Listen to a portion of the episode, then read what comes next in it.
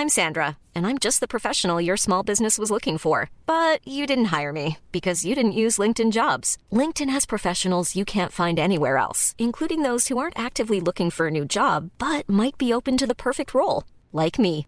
In a given month, over 70% of LinkedIn users don't visit other leading job sites. So if you're not looking on LinkedIn, you'll miss out on great candidates like Sandra. Start hiring professionals like a professional. Post your free job on linkedin.com/people today.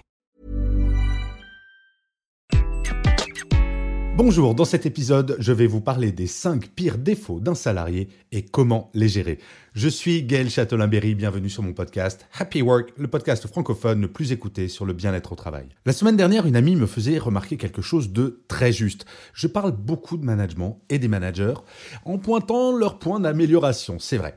Je sais, cela peut donner le sentiment que tout repose sur les épaules de cette catégorie de salariés. Alors, même si effectivement je suis profondément convaincu que par essence, l'impact des managers de proximité et du top management sur le quotidien en entreprise est absolument gigantesque, il n'en reste pas moins que oui, les salariés, qui ne sont pas des managers, peuvent également impacter le quotidien en entreprise de façon positive ou non. Je précise, soit dit en passant, qu'un manager est également un salarié. Donc bien entendu, ces défauts s'appliquent également au manager. Et en fait, c'est tout l'objet de cet épisode, exposer les pires défauts d'un salarié et essayer de donner des pistes pour gérer ces situations. J'ai été manager pendant plus de 20 ans et croyez-moi, il y a beaucoup de vécu dans ce que je vais vous exposer. Si vous me connaissez un peu, je ne suis pas un grand fan des théories plus ou moins fumeuses. Ce qui m'intéresse, c'est le concret. Donc voilà les 5 défauts. Le premier, le retardataire pathologique.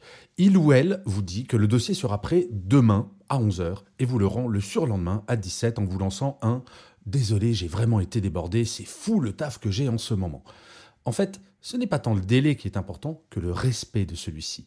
En effet, aucun problème si ce même collaborateur avait dès le début dit qu'il ou elle pouvait rendre le dossier le surlendemain à 17h. Le problème avec ce type de salarié, c'est qu'il est impossible de s'organiser. Son manque de fiabilité fait tout simplement qu'on ne peut pas compter sur lui ou elle. Bien sûr, être en retard sur un dossier ou à une réunion, cela peut arriver. C'est quand cela est systématique que cela devient difficile, voire impossible à accepter. La solution? Alors, imaginez, vous invitez votre meilleur ami à dîner. Vous lui demandez d'arriver à 20h. Vous passez des heures en cuisine, vous préparez un soufflet et, sans prévenir, votre ami arrive à 21h15. Que faites-vous? Ben, Vous lui faites remarquer que ce n'est pas cool quand même, non? Eh bien, en entreprise, il en va de même. Il est impératif d'expliquer pourquoi être en retard sur un délai ou à une réunion ne peut en aucun cas être systématique. Un vrai pro sait s'organiser et proposer des délais qui sont systématiquement tenables. Dans 99% des cas, quand vous expliquez à ces personnes que l'important, c'est le respect du délai et pas le délai en lui-même, tout change. Le deuxième défaut, le râleur. Ah, ça, c'est la personne qui, quoi qu'il arrive, n'est pas contente, trouve tout nul, mal fait ou détestable. C'est la personne qui adore lever les yeux au ciel, faire un bien sonore en réunion, histoire de montrer son désaccord. Le problème avec ce type de personne, c'est l'impact négatif qu'il y a sur toute l'équipe. Un désaccord est possible, voire souhaitable, bien entendu, comme pour le point précédent. C'est quand il est systématique que cela devient problématique. La solution Organiser un tête-à-tête avec cette personne et demander la raison de ce désaccord systématique. Généralement, elle dira que ce n'est pas exact.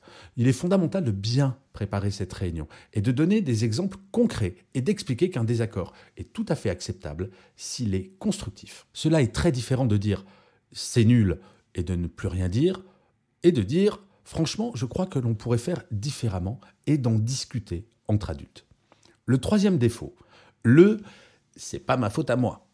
Une erreur est faite, cela peut arriver. Dans l'absolu, aucun problème si l'équipe apprend de cette erreur. Comme je le dis souvent, pour apprendre à marcher, il faut tomber, pas le choix. Mais malgré cette réalité, un certain nombre de salariés préfèrent trouver un coupable plutôt que d'assumer tout ou partie de la responsabilité. Le problème n'est pas tant de savoir qui est le ou la responsable pour le punir, mais plutôt d'avoir l'ensemble des éléments afin de pouvoir faire en sorte que l'erreur ne se reproduise jamais. Le problème n'est pas l'erreur en soi, mais la répétition de celle-ci. La solution Mettre en confiance l'ensemble de l'équipe. Le droit à l'erreur doit clairement être exprimé par le management.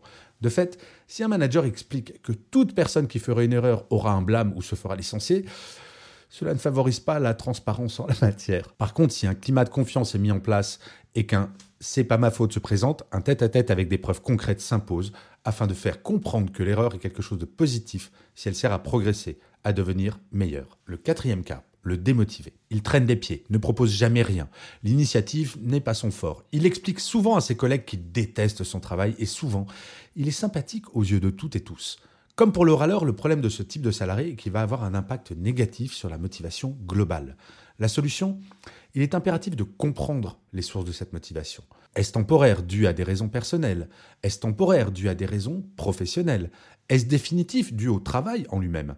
Dans les deux premiers cas, cela peut arriver à tout le monde, et il faut valider le fait que tout salarié a le droit d'avoir des coups de moins bien tant que cela ne devient pas pérenne. Par contre, si c'est véritablement l'ensemble du travail qui démotive la personne, il est impératif d'avoir une discussion franche avec celle-ci et de voir dans quelle mesure il serait possible qu'il ou elle retrouve sa motivation. Nouveaux projets, changement de périmètre dans le service par exemple. Si rien n'est envisageable en interne, il est impératif d'accompagner cette personne et de l'aider à trouver un travail qui le ou la motive réellement. Encore une fois, la motivation n'est pas une science exacte. Mais avoir des salariés motivés, c'est agréable pour tout le monde, non? Un manager ne doit pas avoir de problème à dire qu'il n'a pas les moyens de motiver une personne. Un salarié en boulangerie qui détesterait le pain, par exemple, sera difficilement motivable. Et il doit aborder la situation de façon positive, ne surtout pas se contenter d'un reprends-toi si tu veux pas avoir de problème. Et enfin, le dernier cas, le faillot. Pour lui ou elle, tout est toujours formidable. Ce que dit le boss est toujours top. D'ailleurs, ce dernier a toujours raison, quoi qu'il dise. Oui, au quotidien, dans l'absolu, en tant que manager, c'est très confortable d'avoir ce genre de salarié. Mais au final, comment le manager peut-il savoir si ce qu'il ou elle fait est bien si personne ne le contredit? Le faillot pense qu'il est bon pour sa carrière de se fondre dans la masse. Mais comme je le rappelle souvent, à force d'entrer dans le moule, on finit par passer pour une tarte. La solution, il faut libérer la parole, rappeler à l'équipe que chacun a le droit de ne pas être d'accord tant que ce désaccord est argumenté. Mieux, le management doit encourager ces désaccords et expliquer que son seul cerveau, en tant que manager, ne sera pas suffisant pour trouver toutes les solutions.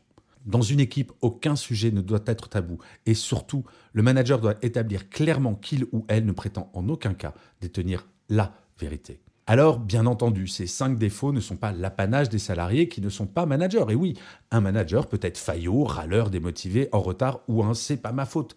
Manager ou manager, nous sommes toutes et tous des êtres humains et travailler dans une équipe est avant tout une question de vivre ensemble. Plus les règles communes seront claires, plus la vie en commun sera simple. Et c'est là où la responsabilité du manager est immense car c'est lui qui détermine ces règles. J'aime assez une phrase qu'un DRH m'avait dite de façon un peu provocatrice quand je travaillais encore en entreprise et que je recrutais beaucoup. Tu sais Gaël, il n'y a jamais de mauvais collaborateurs, il n'y a que de mauvais recruteurs et de mauvais managers. Je vous remercie mille fois d'avoir écouté cet épisode de Happy Work ou de l'avoir regardé si vous êtes sur YouTube. N'hésitez surtout pas à mettre des pouces levés, des étoiles, à vous abonner sur votre plateforme préférée. Cela va vous prendre deux secondes et c'est très très important pour que Happy Work dure encore longtemps. Et par ailleurs, cela me fait extrêmement plaisir. Je vous dis rendez-vous à demain et d'ici là, plus que jamais, prenez soin de vous. Salut les amis.